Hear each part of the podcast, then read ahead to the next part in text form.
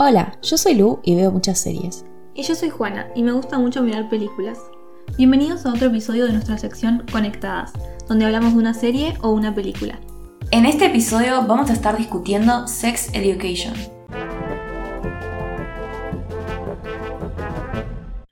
Lucía ya habló un poco de Sex Education en nuestro episodio 55 y les preguntamos si les gustaría un conectada sobre esta serie y como varios nos contestaron que sí, acá está. Además está decir que este episodio va a estar lleno de spoilers, obviamente. Pero bueno, si viven abajo de una piedra, les cuento que Sex Education empieza cuando Otis, el hijo de una terapeuta sexual, empieza a responder dudas sobre sexualidad a sus compañeros y termina armando un negocio con una compañera para asesorar y educar al resto de los alumnos.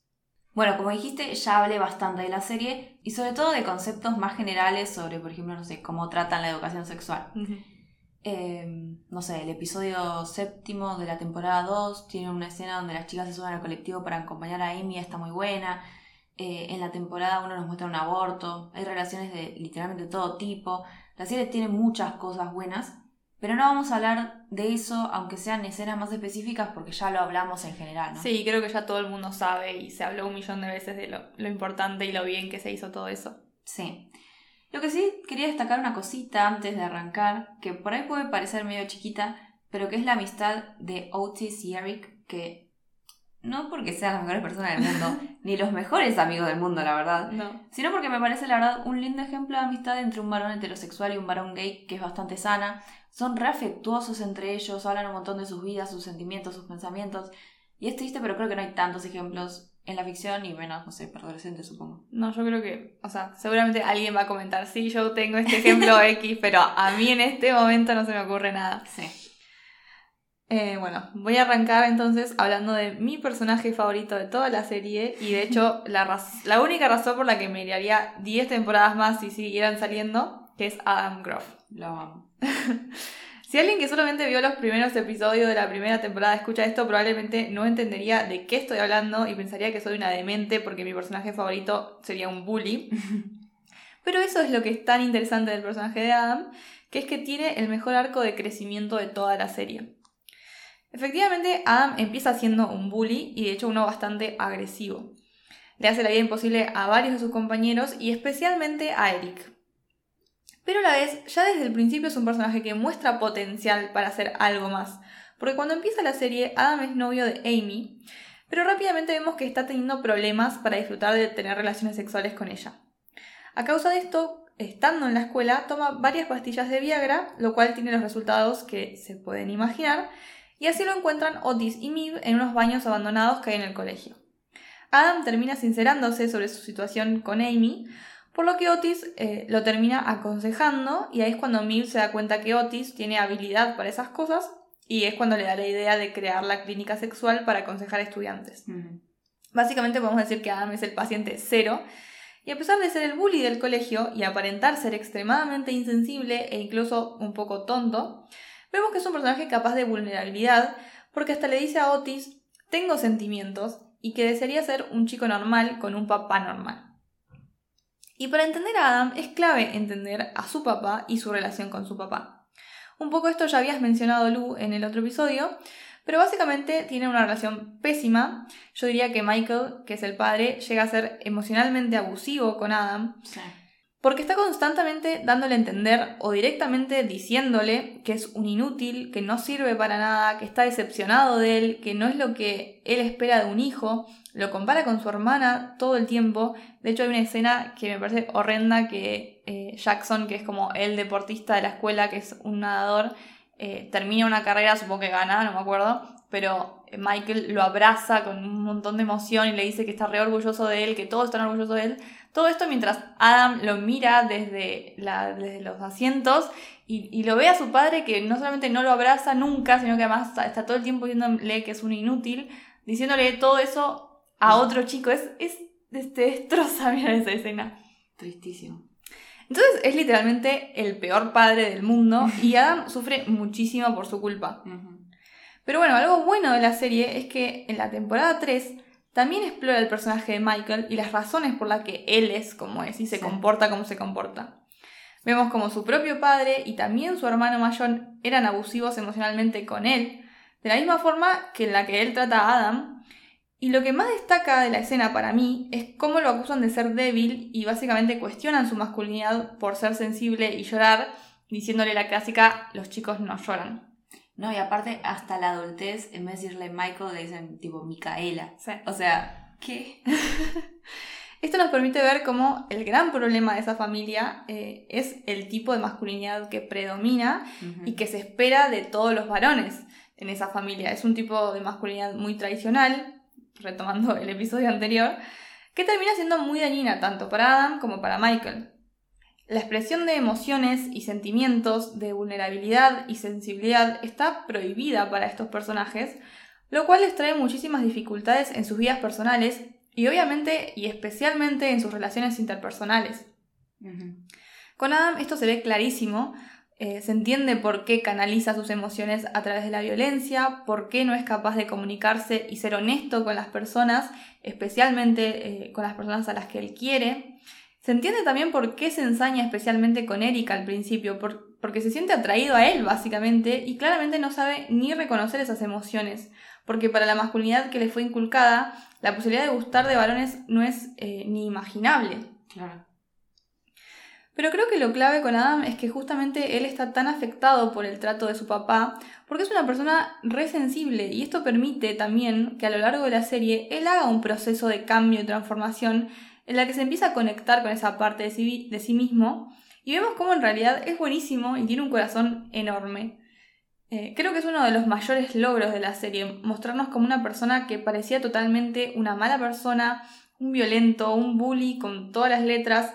En realidad no se reduce solo a eso, que sus acciones tienen una razón de ser, no una justificación, pero sí una explicación y que existe la posibilidad de cambiar, que las personas pueden hacer el esfuerzo para ser mejores por los otros, pero también para sí mismos, porque Adam sufría mucho. No era gratis para él ser como era al principio. Todo el mundo le tenía miedo y lo despreciaba, no tenía amigos ni nadie cercano en realidad. Estaba aislado del mundo y no podía quererse a sí mismo porque el mundo exterior solo le devolvía cosas negativas de sí mismo, especialmente su padre, que claramente es una de las figuras centrales en su vida. Entonces, eh, debajo de todas esas capas de sufrimiento, de autodesprecio que se lo inculcó su padre, de agresividad, de a poco y con mucho esfuerzo durante todas las temporadas, eh, llegamos a ver quién verdaderamente es Adam. Y creo que ya eh, al final de la temporada 3, todos coincidimos que, en que lo amamos y queremos protegerlo a toda costa. Y por eso te da tanta bronca cómo lo trata Eric, que ya saben de lo que estoy hablando. Porque vimos cuánto lo quiere Adam y cuánto trabajo en sí mismo eh, y cuánto esfuerzo puso para estar a la altura de lo que Eric esperaba de él. Bueno, yo justamente quiero arrancar una cruzada en contra de Eric. Eh, bueno, yo ya dije que me parecía linda su amistad con Otis, bla, bla, bla. Pero lo que me parecen horribles son sus noviazgos. En la temporada 2, Eric se junta varias noches con Adam a romper cosas, una actividad muy rara. Eh, y empieza a pensar que cambió, que dejó de ser un bully como la primera temporada, entonces empieza a tener ganas de avanzar en una relación. Habla con Otis y él le dice que no es una buena idea, y bueno, pasan cosas y en resumen se termina poniendo de novio con Rahim, un chico nuevo que, de en la escuela que es francés. Estando ya con él, empieza a ignorar a Adam cuando lo va a buscar a la noche, sin explicar nada. Claro. Él se pone mal porque no entiende por qué lo ignora. Y encima, para contexto, Adam está re mal en ese momento. Como casi siempre, pobre. y Eric era básicamente la única persona con la que hablaba.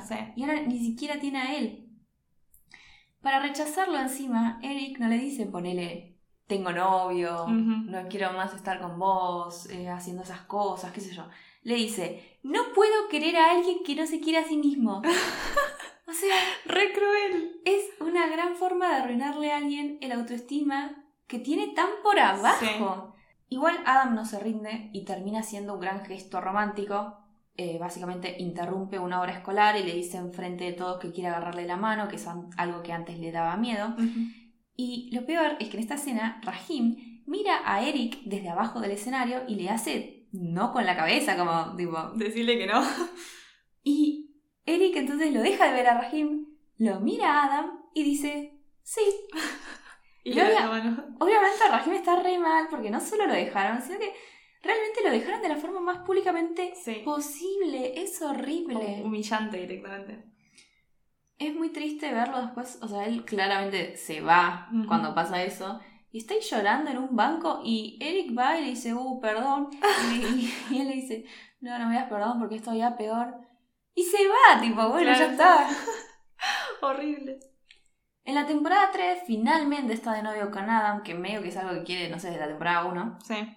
Y desde el primer episodio vemos que Eric todo el tiempo se enoja con él, básicamente por ser el mismo. O sea, no le gustan muchas de sus características personales. Sí. Además lo represiona para hacer cosas para las que él no está preparado todavía, como decirle a su mamá que es su novio o tener relaciones sexuales. Adam claramente tiene un montón de traumas y problemas para comunicarse hasta consigo mismo, Sí. por todo lo que dijiste antes, y Eric no tiene nada de paciencia con él, aunque sabe todo eso. Se la pasa retándolo y tratándolo mal, o sea, es re feo verlo Horrible.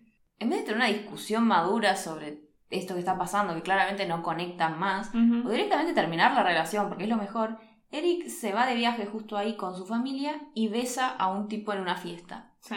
Cuando vuelve le cuenta a Adam y él se pone triste pero lo perdona. Le dice, bueno, podemos olvidarnos que pasó esto. Y Eric le dice, no, no podemos porque sí pasó. Entonces Adam le dice, bueno, pero no pasó nada, yo puedo vivir con esto, fue un beso estúpido, no significó nada.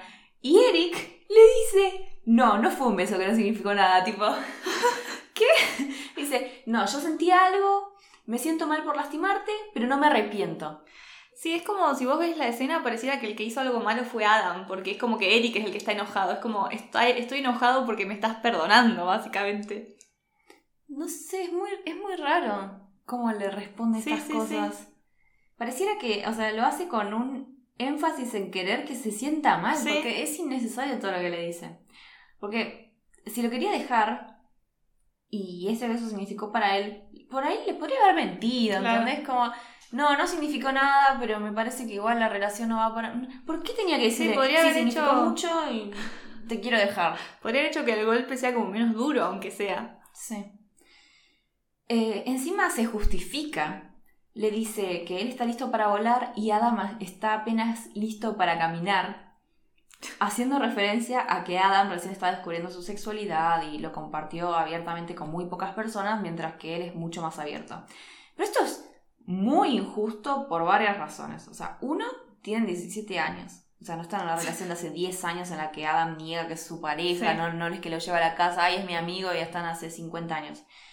Y dos, Eric es un exagerado, porque la temporada 1 estaban en el closet, acá estamos en la temporada 3. tipo, ya te olvidaste. Es como, no puedo volver al pasado y el pasado era tipo un año atrás porque tienen 16 años, no 40. Sí, o sea, es un montón esta escena, realmente. Sí, Yo ya. es no- desgarradora directamente. yo ya no me lo bancaba a. Eric. Y cuando pasó esto, ya está, o sea, lo puse en mi lista de Nemesis. Es que es muy cruel la forma en la que trata a Adam durante toda la temporada y creo que es bastante problemática, o sea, ya sé una palabra de mierda, pero como no puedes estar presionando a alguien para que haga cosas que no quiere hacer, o sea, al punto de que lo se enoja cuando Adam no quiere tener relaciones sexuales, como que eso es grave directamente. Y es como, o sea, está bien, puedes querer una persona que esté al mismo, en el- mismo estado mental que vos, que esté listo para ser quien es y todo lo que él dice, pero entonces toma una decisión, o lo dejas o haces el esfuerzo de tener paciencia, porque no puedes presionarlo. Es como que Eric no ve la posibilidad de dejarlo y es como, bueno, entonces apúrate y está al mismo nivel que yo. Es como que no es justo.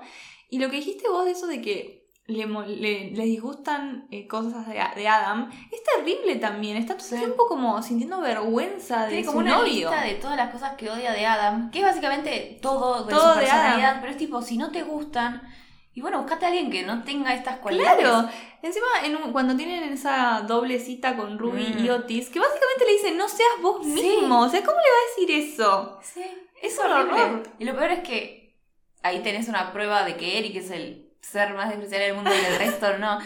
De la nada, tipo, está bien, Adam es medio raro. Sí. Y como ya dijimos, tipo, no, no es, no es muy verbal. Ni tampoco es la persona más inteligente del mundo. Pero, no sé, empieza, primero como que está nervioso, no sabe qué decir por todo lo que le dijo Eric antes Claro. de llegar ahí. Pero después cuando empieza a hablar él, eh, a la chica que llevó a Otis a la adolescita le empezó a caer re bien, porque era tipo, ¿qué? Este, empiezan a hablar de las Kardashian. Sí, sí, no. Eh, cuando finalmente, o sea, al principio estaba re nervioso tratando de hacer lo que dijo Eric y no ser él mismo, o sea, estaba re incómodo y, decía cosas tontas porque no sabía qué decir. Y cuando finalmente se suelta, termina siendo, todo el mundo termina cayéndole bien, viendo que es re buena onda, que es bueno. Y, y Eric queda como el malo de la película, porque es lo que es. Sí, es un horror. La verdad. Eh, si alguien vive en este mundo ficticio, no salga con Eric. No, por favor. Es mi consejo. Pero bueno, resumiendo, es re poco paciente con Adam, por cosas que sabía desde un principio. Es re egoísta con todas sus parejas, los trató re mal a los dos durante la relación y los dejó a los dos de maneras horribles, la verdad. Eh, e innecesariamente horribles en realidad. Sí, total.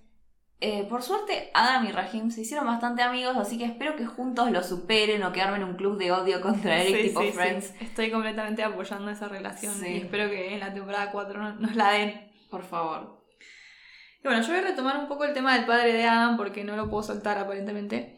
Eh, porque me parece igual interesante pensar la cuestión de la forma en la que fueron criados los varones de esa familia, también pensando en el hermano de Michael, Peter. Y este personaje recién aparece en la tercera temporada y sirve básicamente para mostrar un poco la historia de Michael, porque como dije, eh, su hermano, al igual que su padre, era muy abusivo con él. Pero también vemos que en la adultez sigue siendo de esta manera eh, con él, sigue siendo cruel usando como un supuesto humor para estar constantemente humillándolo, como decías vos, al punto de que ni siquiera lo llaman por su nombre y le sigue diciendo Michaela como le decían cuando eran chicos. Son los idiotas. Sí, sí, además es como horrible. Y bueno, en una escena, después de que Michael tuvo una especie de sesión de terapia con la mamá de Otis y que claramente reflexionó sobre su infancia y sobre lo que le hicieron pasar, finalmente se revela contra Peter y le dice lo mala persona que es y le remarca que su papá era una mala persona también y que Peter aprendió a hacerle bullying a él para que su papá no se lo haga a Peter. Esto está bueno para ver cómo la crianza terminó afectando a estas personas distintas. Como ya dije, Adam claramente es una persona sensible, por lo que la forma en la que lo crió su papá terminó haciendo que tenga que tapar esa parte de sí mismo y que sea muy malo manejando sus emociones, pero a la vez eso también le permitió eh, hacer el esfuerzo de reconocer todo esto y cambiar. Y yo creo que Michael también tiene esa sensibilidad, y de hecho es la razón por la que su papá se ensañó tanto con él y por la que su hermano pudo zafar un poco más. Ambos hermanos tomaron el ejemplo paterno, porque ya sabemos que Michael hizo lo mismo con Adam, pero de todas formas terminaron viviendo vidas muy diferentes. Porque Michael terminó teniendo una pésima relación con su familia y se ve claramente que es una persona muy infeliz. Y Peter, en cambio, se ve que tiene una vida exitosa y el hecho de haber adoptado esta masculinidad que le impusieron en realidad le terminó beneficiando más que trayendo problemas. Sí. Esto obviamente son conjeturas mías, pero me parece que ahí la clave es justamente esa sensibilidad y vulnerabilidad que tienen Michael y Adam, que es algo de lo que carece Peter. Y me parece interesante esto, ¿no? Como eh, a pesar de que tuvieron la misma crianza, eh, tuvieron repercusiones distintas en, sus formas de ser, que bueno, no sé, no soy científica, pero supongo que habrá una base de algo que es distinto. Claro. y, que por eso la misma receta, digamos, los afectó de forma distinta. Con todo esto dicho, igual, el personaje de Michael me dejó con una sensación media ambivalente al final de la última temporada. Yo creo que mostrándonos todo lo que nos mostraron de este personaje y su infancia, tenía el objetivo de que en algún punto entendamos el porqué de su comportamiento y me da la sensación de que en algún punto abre la puerta que vos como que hinches por él para que pueda recomponer su vida y tener una mejor relación con su familia y ser feliz, básicamente. Porque como dije, él empieza a reconocer estos patrones de los que estuve hablando, se enfrenta con su hermano, intenta hacer cambios para demostrarle a su esposa que la quiere y quiere recomponer su matrimonio. Pero a la vez, durante todo esto, básicamente ignora completamente a Adam, no piensa en él, no hace nada por intentar arreglar todo el desastre que hizo, por demostrarle que lo quiere, que quiere ser mejor padre, algo. Entonces al final, en realidad me termina costando hinchar por él, porque todo bien con su matrimonio y con su esposa, pero para mí lo más importante es que le muestre a Adam que él, que el que hizo todo mal es él, que le demuestre que no es un inútil y todo lo que le hizo creer de sí mismo, y que haga el esfuerzo de ser un buen padre para su hijo. Pero no parece ni interesado en eso.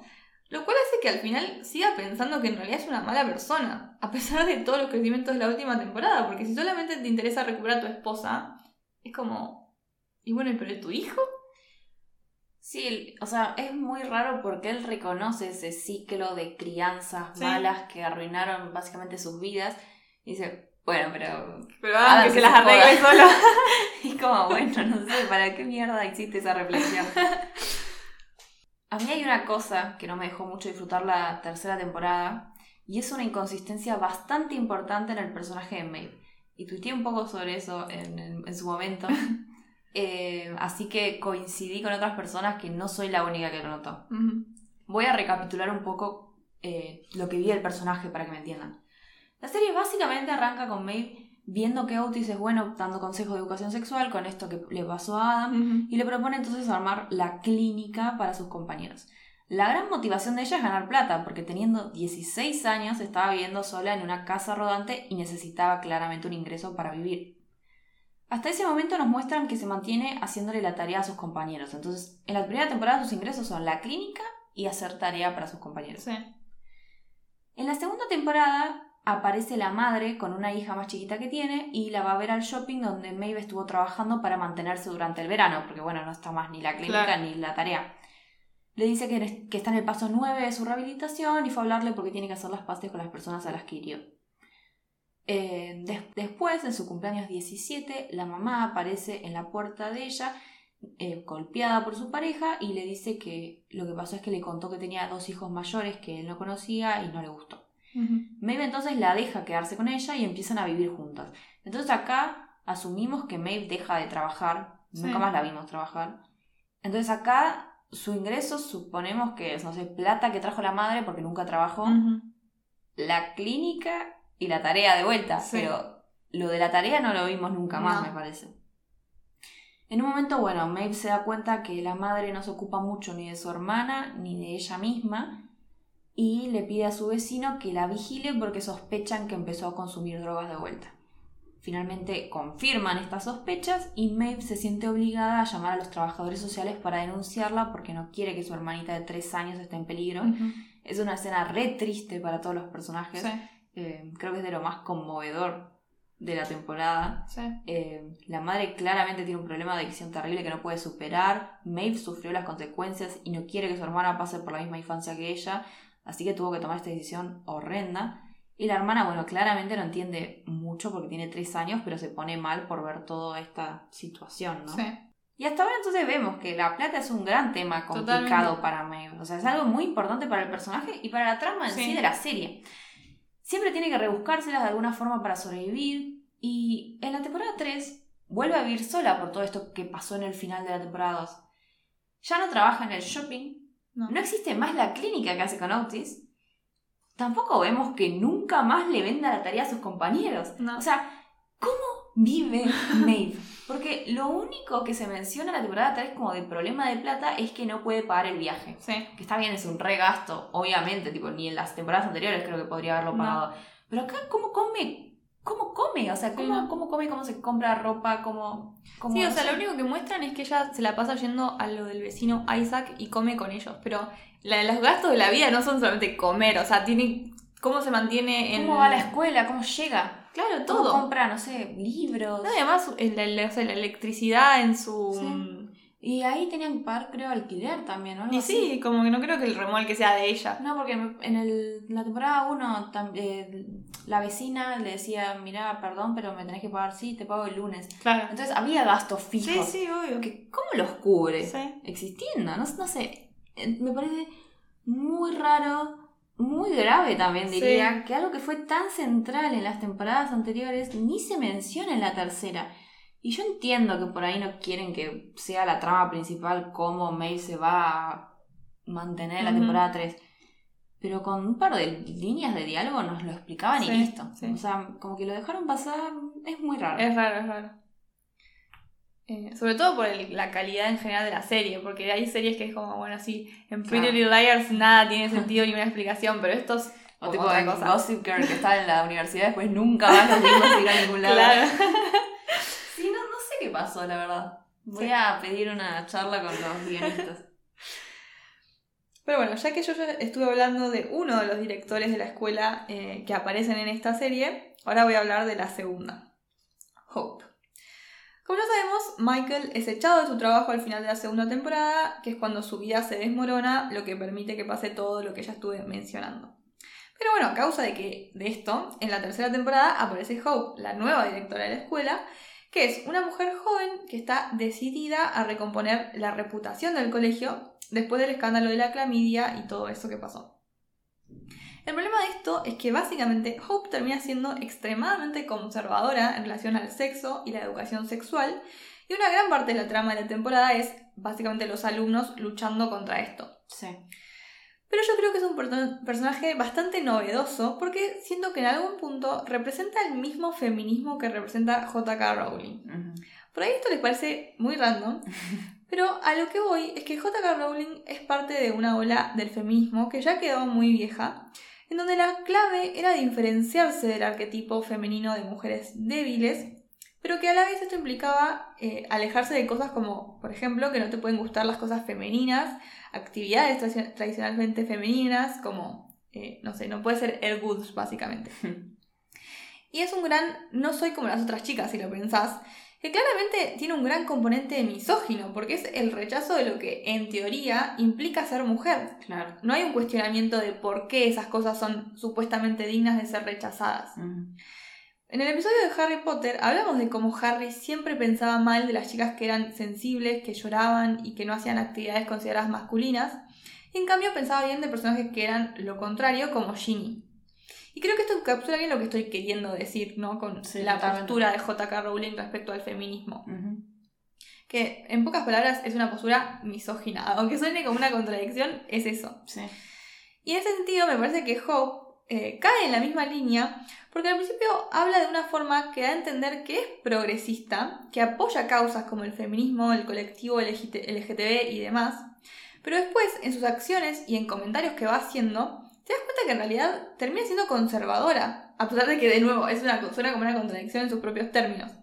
Pero es un feminismo muy blanco, muy heteronormativo, binario, y para mí es literalmente la peor villana en el sentido de que es cruel, o sea, es realmente cruel y termina teniendo comportamientos extremadamente, extremadamente graves, siendo ella la directora del colegio. Sí.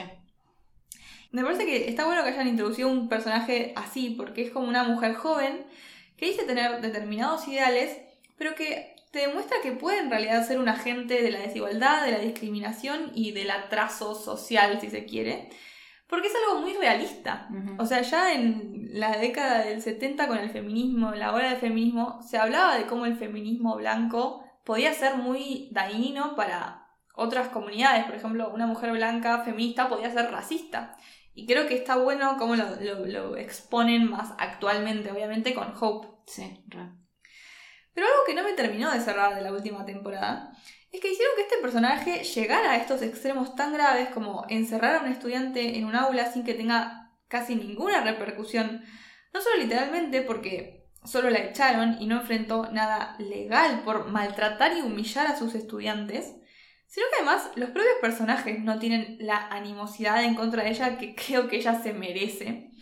Porque incluso como que intentan redimirla un poco con una conversación que tiene con Otis al final sobre cómo no puede tener hijos, como que ese era su problema como, como persona. Y se suponía que vos tenías que tenerle lástima. Pero yo la verdad no le tenía lástima, y no solamente no le tenía lástima, sino que la quería matar constantemente. O sea, me pareció una persona horrenda. Para mí, con esto de, de intentar redimir a Hope y, y a Michael también, ¿no? Sí. Creo que es lo que decimos siempre, pero la cosa es cómo lo interpreta la gente. Porque, o cuál era la intención de los guionistas que, de vuelta, no los conozco todavía. pero, mm, no sé, por mi parte, digo, bueno, qué sé yo, está bien, mostrame que tiene más de una dimensión, o sea, es una forra y también sufre.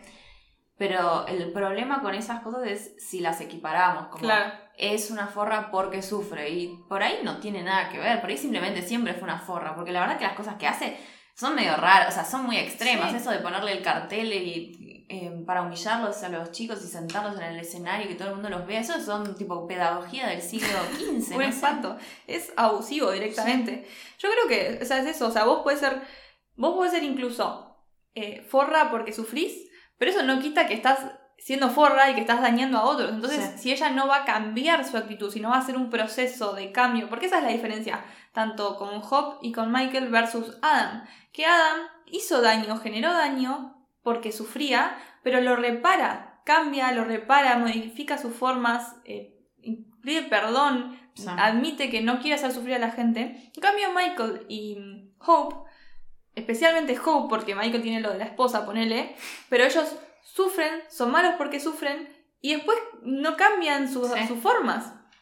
Y a Hope no creo que le den un arco de redención porque ya está, o sea, ya no, creo, que, ni aparezca en la serie. Entonces es como, ¿por qué no la dejaste como una villana y punto? ¿Por qué me, metiste esa escena con Otis? Que yo, si fuera Otis, la odiaría, o sea, no estaría haciéndole terapia en el hospital. Aparte, o sea, era medio innecesaria la escena. Eh, porque era muy buena villana y punto. Claro, ya está, déjenla hacer eso que es y punto. No me metas algo que a mí no me va a apelar ni en pedo. Sí.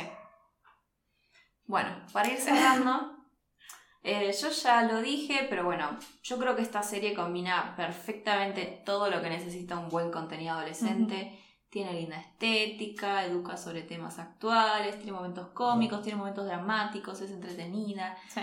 Eh, además, obviamente, es genial en una serie amar y odiar a los personajes porque es muy entretenido y claramente, por todo lo que dijimos, hay mucho de eso. Sí.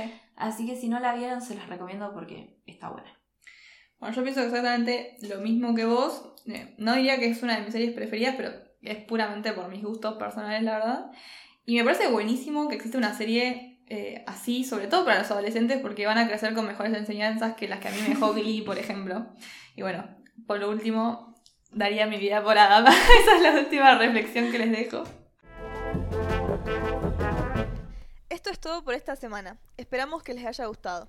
No se olviden de seguirnos en Twitter, arroba interesesconnect. Intereses C-O-N-E-C-T. Y suscribirse en la plataforma donde nos estén escuchando. Spotify, Apple Podcast o YouTube. Hasta la semana que viene.